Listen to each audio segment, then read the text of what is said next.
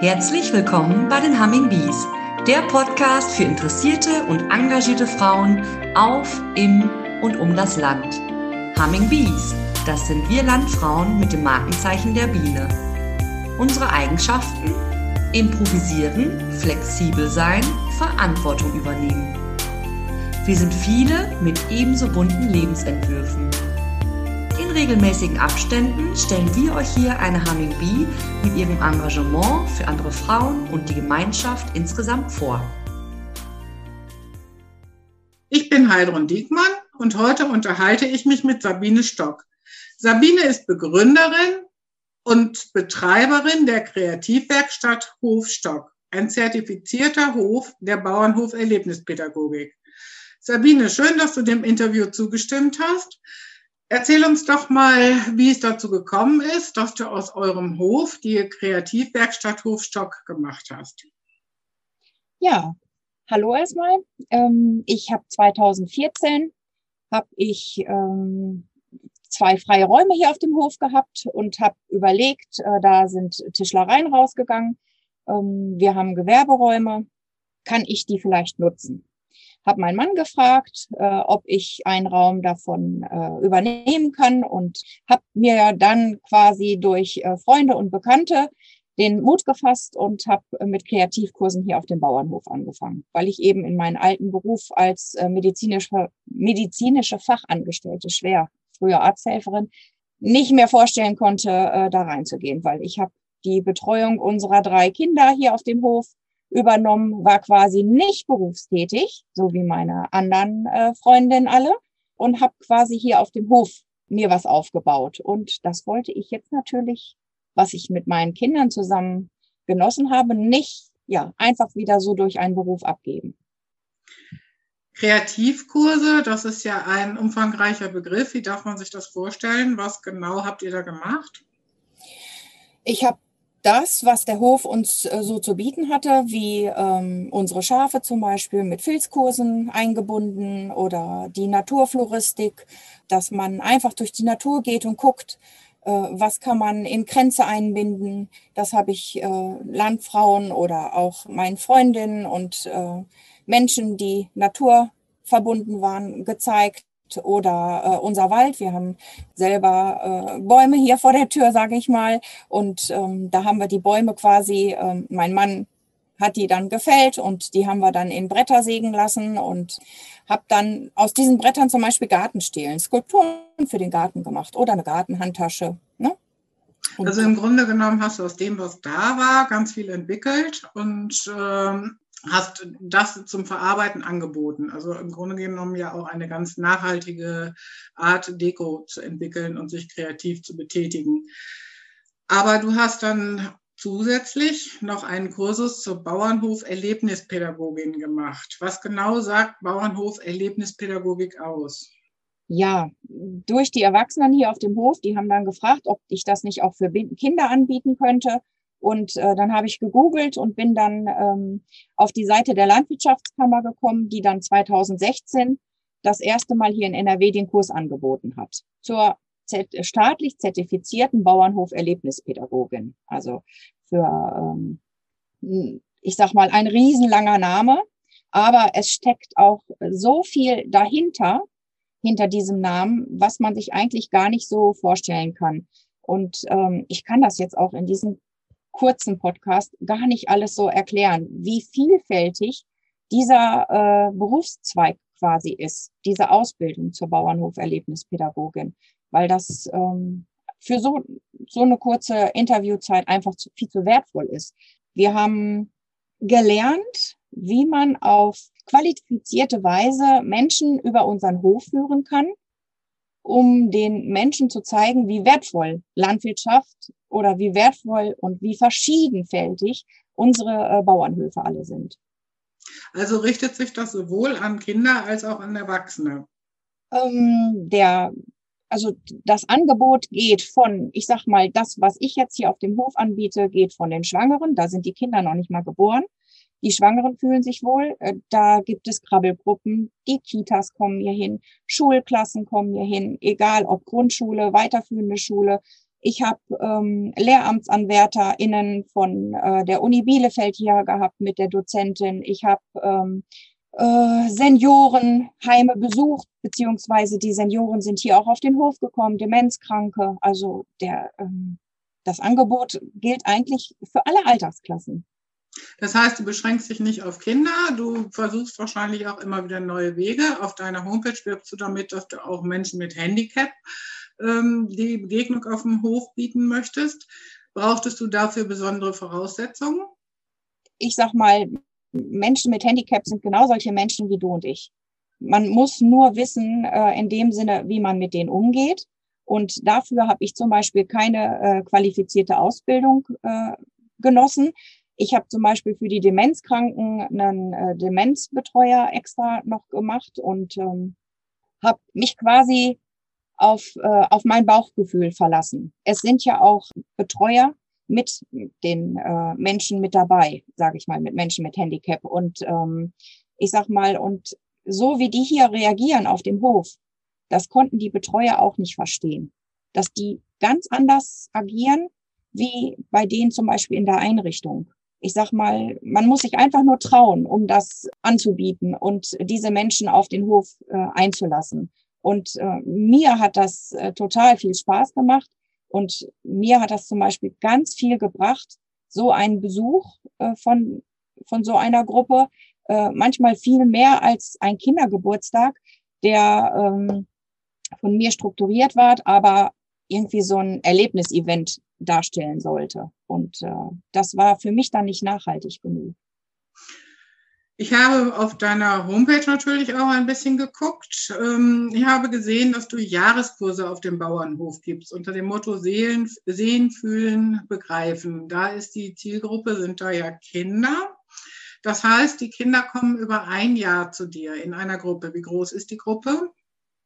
Die Gruppe ist äh, meistens so zehn Kinder. Und äh, dadurch, dass das eben nicht nachhaltig war genug, die Gruppen, wenn die dann nur drei Stunden zum Beispiel auf dem Hof sind, habe ich mich eben für so einen Jahreskurs angeboten. Dann. Mhm. Das ist ja eine super Idee. Das heißt, über ein Jahr erleben die die Zeiten auf dem Bauernhof, also auch den Wechsel der Jahreszeiten. Genau, wir haben, ähm, ich habe dann ja nicht nur die äh, Ausbildung zur Bauernhof-Erlebnispädagogin gemacht, sondern äh, dann auch zur staatlich zertifizierten Waldpädagogin und da war dann 2017 war das und äh, da war auch äh, das Thema BNE, Bildung für nachhaltige Entwicklung, ein ganz äh, großes Wort und ähm, da überlegt man dann ja auch schon, wie kann man das einbeziehen und ähm, ich sag mal, das Wort Nachhaltigkeit, das kommt aus der Land- und Forstwirtschaft oder Wald- und Forstwirtschaft. Das betreiben wir eigentlich ja schon, die Nachhaltigkeit, unser Leben lang. Und um den Kindern das besser zu zeigen, habe ich eben diesen Jahreskurs äh, angeboten, wo die Kinder einmal im Monat kommen und den Jahreskreislauf des ganzen äh, Bauernhofes erleben können. Zum Beispiel im Frühling, wenn die Tierkinder auf die Welt kommen, wie verändern die sich oder wo wächst unser äh, Brot? Das Korn auf den Feldern, wie verändert sich das? Wir mahlen das Korn und backen im äh, selbstgebauten Lehmofen die Tierkinder zum Beispiel, die, äh, die Lämmer, ne? das, ähm, die Filzwolle dann nachher, wenn die geschoren werden im Sommer, da wird dann draus gefilzt, was sie sich dann mitnehmen können. Dass äh, so die Haptik, dass, dass das auch zum Anfassen ist und zum Erleben und Verstehen und die Gerüche allein, wenn man so dreckige Schafswolle waschen muss und die äh, Gerüche sitzen noch zwei, drei Tage in den Fingern so drinne und ähm, ja, das ist einfach mit allen Sinnen erleben, den Bauernhof. Das klingt nach einem sehr interessanten Angebot und ich denke, die Kinder werden das lieben. Nun wohnst du ja im Kalletal, also sehr ländlich. Nun sollte man ja meinen, dass all diese Dinge, die du da anbietest, ja eigentlich schon im Altersleben der Kinder auch bekannt sind. Erlebst du das so oder äh, ist das für die Kinder was völlig Neues, die zu dir kommen? Ich muss sagen, dadurch, dass die Kinder so viel Schulstoff theoretisch lernen müssen, haben die einen hohen Freizeitstress, so nenne ich das immer. Die äh, Eltern meinen, den Kindern viel bieten zu müssen und dann gibt es äh, Musikunterricht in Form von Klavier und es gibt die äh, Sportvereine.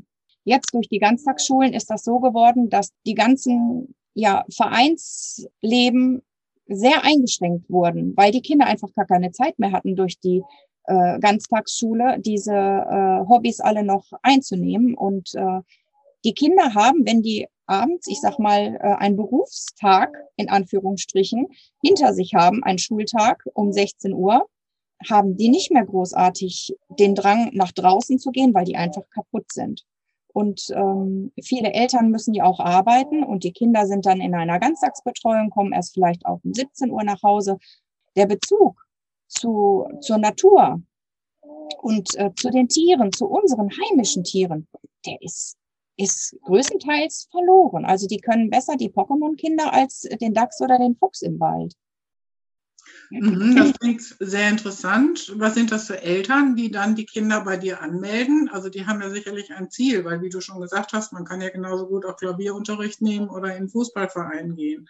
Ist da der Wunsch, dass sich das Kind draußen beschäftigt oder was steckt oft dahinter? Oder kann man das gar nicht so genau sagen? Also das ist jetzt keine bestimmte Elterngruppe, äh, die ihre Kinder hier hinbringt. Das ist äh, von bis, sage ich jetzt mal. Ne? Das sind Stadtmenschen, das sind Landmenschen und ähm, ich sag mal, manchmal ist es sogar in der Stadt noch mehr der Bezug zum Land, weil davon ähm, da in der Stadt wird meistens vorausgesetzt, äh, dass die nicht so den Bezug zum Land haben. Und äh, da sehen die Eltern eigentlich aus der Stadt eher zu, dass die Kinder solche Aktionen äh, wahrnehmen können. Und hier auf dem Land, sage ich jetzt mal, so im Kalletal hier bei uns, äh, die Kinder sind zwar hier sehr ländlich, aber nutzen die Kinder das auch alle und haben die dann auch äh, so die Möglichkeiten, äh, das auszuleben? Weil ich weiß, wenn irgendwo Kinder sich meinetwegen einen Staudamm oder sowas bauen, dann werden gleich von den Nachbarn und Anwohnern äh, ja vehement dagegen gewehrt oder Spielplätze sind zu laut ne, dann wo können die denn heutzutage noch spielen? Ja, das ist an manchen Stellen sicherlich ein echtes Problem. Heute ist das Leben auf dem Land eher mit einer Idylle gleichzusetzen und nicht mit dem, was da eigentlich hinter steckt. Also ich habe in Bezug auf Bauernhof und Eltern-Kind vor Jahren mal so ein Erlebnis gehabt. Wir haben in Schleswig-Holstein eine Infofahrt gemacht und waren da auf einem ganz großen Erlebnisbauernhof, also mit einer sehr großen Gastronomie und äh, Bauernhof Golf und alles, was dazugehört und eben auch ein großer Kuhstall mit äh, Schaumelken, so wo also die Besucher auch immer zugucken konnten, wenn die Tiere gemolken wurden. Und ähm, dann erzählte der Landwirt irgendwann, dass die Familien natürlich aus dem Hamburger Raum sehr, sehr gerne am Wochenende kommen. Das kann man sich auch vorstellen. Also eine absolute ländliche Idylle da auf dem Hof. Das möchte man seinem Kind sicherlich nicht vorenthalten. Und dann passiert es immer wieder, dass sich Menschen, Eltern an einem Sonntag bei dem Landwirt bedanken dafür, dass er extra für sie gemolken hat, damit sie das jetzt sehen konnten. Und das ist was, also uns blieb tatsächlich ein so der Atem stocken, als das erzählt wurde und wir mussten herzhaft lachen. Erlebst du auch solche Sachen, dass der Bezug, der natürliche Bezug, womit wir alle groß geworden sind, bei den Kindern oft gar nicht mehr vorhanden ist? Ja, also ich hatte hier zum Beispiel einen Vater, der war mit seinem Sohn hier auf dem Kindergeburtstag und dann fütterten wir die Enten und ähm, dann kriegte der auf einmal Tränen in die Augen und zog sich so ein bisschen zurück und da habe ich gedacht, na, das vielleicht hat er sich irgendwie äh, verletzt oder so und ich habe ihn gefragt, ich sag, was denn sei und äh, er sagte mir, also er ist jetzt 40 Jahre alt und er hat noch nie in seinem Leben eine Ente außer Hand füttern können. Und ähm, er freute sich jetzt so, das mit seinem Kind zusammen zu, äh, zu erleben. Dieses rundherum, alles, was man hier so auf dem Hof erlebt, das ist für die manchen, äh, für manche Menschen so wertvoll. Ich sag mal, wir sind ein Betrieb im Nebenerwerb. Wir haben jetzt keinen keinen großen äh, Stall, sage ich jetzt mal, mit Schweinen, sondern ähm, ich habe meine Tiere, die ich hier, äh, die Schafe zum Beispiel zur Landschaftspflege, die, äh, die wir nutzen, die Hühner zum, äh, zu, zum Eierlegen und zum, äh, zum Verzehr. Und äh, also unsere Tiere sind kein Schauobjekt. Wir, ja, ich sag mal, äh, wir sind Selbstversorger mit. Den, den Menschen das dann eben auch zu erklären, dass das nicht nur äh, Streicheln und Tödelei damit äh, zusammenhängt, sondern dass das auch einen Grund hat, warum die Tiere leben und warum, wie die hier leben auf dem Hof. Und auch wenn ich zum Beispiel in, in ein Altenheim, in ein Seniorenheim gefahren bin und ähm, habe die Tiere mitgehabt und habe dann einen Huhn bei der einen Dame auf den Schoß gesetzt oder die andere hatte das Kaninchen, dann wurde äh, über Schlachten von früher gesprochen und nicht irgendwie, ach, was sind die niedlich, sondern wie wertvoll solche Tiere damals waren, um zu überleben, auch in Kriegszeiten. Das macht mich dann immer so ehrfürchtig, wo ich dann denke, was haben wir im Moment für eine Gesellschaft und äh, wie mussten die Senioren früher damit umgehen, mit den Tieren, wie wertvoll das war. Und ich sag mal,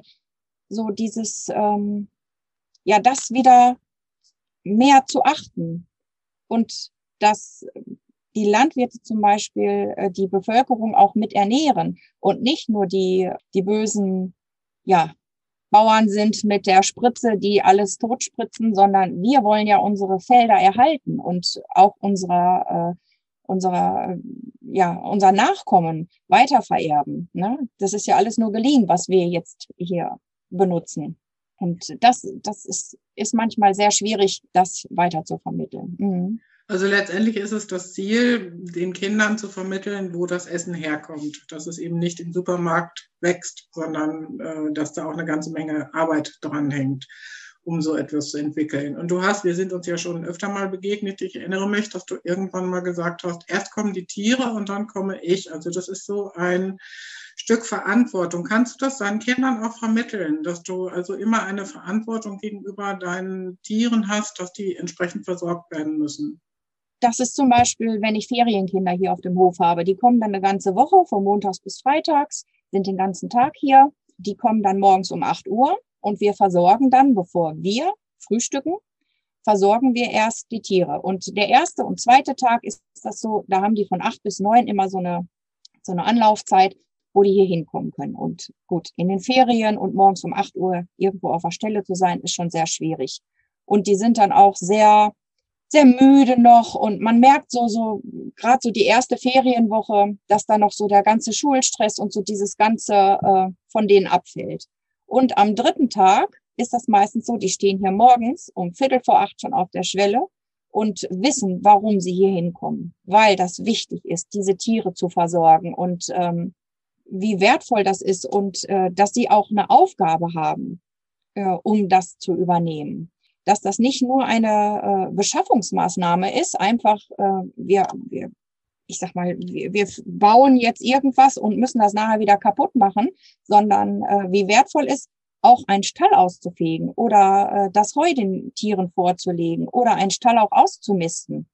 Ähm, das ist keine Kinderarbeit, sondern die Kinder sehen, der Stall ist dreckig, wir müssen den sauber machen. Und wofür mache ich das? Für die Tiere. Und die fühlen sich nachher wohl. Und so dieses Ganze, äh, dieses ganzheitliche, das ist für die Kinder gerade so wertvoll. Die, die merken das auch, ähm, wie wertvoll das ist und geben das an die Eltern dann auch weiter. Und das ist so toll, dass die Eltern mir dann wieder nachher spiegeln, was die Kinder den Eltern eigentlich noch äh, lernen, was wir hier, was wir dann in einer Gruppe zusammen auf dem Bauernhof erleben. Also ist das im Grunde genommen eine Win-Win-Situation, auch in der Eltern-Kind-Beziehung. Und das klingt für mich jetzt so, als wäre eine Woche auf dem Hof bei dir in den Ferien, also eine Ferienwoche auf dem Hof Stock, nachhaltiger für die Entwicklung der Kinder, als wenn man sie eine Woche irgendwo in einem Erlebnispark, ich sage jetzt mal wirklich parkt, wo sie sich dann von morgens bis abends durch irgendwelche vorgegebenen Freizeitbelustigungen vergnügen können, aber letztendlich keinen wirklichen Lerneffekt dadurch haben. Also das klingt sehr gut. Musst du große Werbung betreiben oder läuft das jetzt mittlerweile bei dir schon über Mund-zu-Mund-Propaganda? Ich meine, du machst ja sehr viel über deinen WhatsApp-Status. Ich denke, du hast sicherlich äh, eine große Reichweite. Du machst das sehr liebevoll. Du hast jeden Tag ganz viele Bilder oder kleine Videos von deiner Arbeit und von deinen Events im Status. Muss dann noch mehr passieren oder läuft das? Also den Status, den bestücke ich jetzt im Moment nur so wertvoll für die äh, ganzen äh, Kooperationspartner hier, die ich auf dem Hof habe, die ganzen Schulklassen, die hier regelmäßig hinkommen. Und das ist auch, wo ich mich sehr drüber freue, dass das auch bei den Schulen Anklang gefunden hat, dass man hier regelmäßig den Unterricht verbringt. Die kommen dann, also fünf verschiedene Schulen kommen hier einmal die Woche einen festen Schultag hier auf den Hof und machen den Schulunterricht hier quasi auf dem Bauernhof. Die sind den ganzen Vormittag hier. Und durch Corona ist es natürlich jetzt äh, eben nicht der Fall was ich eigentlich schade finde, aber gut, ähm, die sind bis vor Weihnachten eben noch gekommen, um den Kindern jetzt auch zu zeigen, was passiert hier weiter auf dem Hof. Mache ich natürlich die kleinen Videosequenzen und äh, schreibe Berichte hier über den Hof. Die Kinder schicken mir Bilder, die Schüler, die Lehrer ziehen das in den Unterricht mit ein und ähm, die Schüler schicken mir zum Beispiel äh, ein geschriebenes, abfotografiertes Bild äh, was sie geschrieben haben und fragen, wie geht es Goldi zum Beispiel oder ähm, äh, was machen die Küken, wo sind die jetzt? Und bei mir sind auch äh, zu Weihnachten noch Puten geschlüpft und dann äh, fragt man auf diesem Wege immer, wie geht es den Tieren? Und dann gebe ich das durch die Bilder und meine Berichte dann eben weiter, damit der Kontakt jetzt nicht so für die Kinder verliert, verloren wird, weil die äh, wollen das ja gerne weitererleben und ja, sind traurig, dass sie hier nicht hinkommen können. Also das hört sich ja auch so an, als wenn die Kinder, wenn sie einmal bei dir auf dem Hof waren, auch sehr dann mit dir und deiner Arbeit verbunden sind und da auch nachhaltig etwas von mitnehmen. Ja, ich glaube, wir könnten noch eine ganze Weile weiterreden, aber ich danke dir für das Gespräch. Wer mehr wissen will, der kann googeln oder Sabine direkt ansprechen und äh, erfährt dann sicherlich, was sie sonst noch alles so macht. Wir freuen uns sehr, wenn ihr wieder reinhört bei den Humming Bees, der Podcast für engagierte Frauen.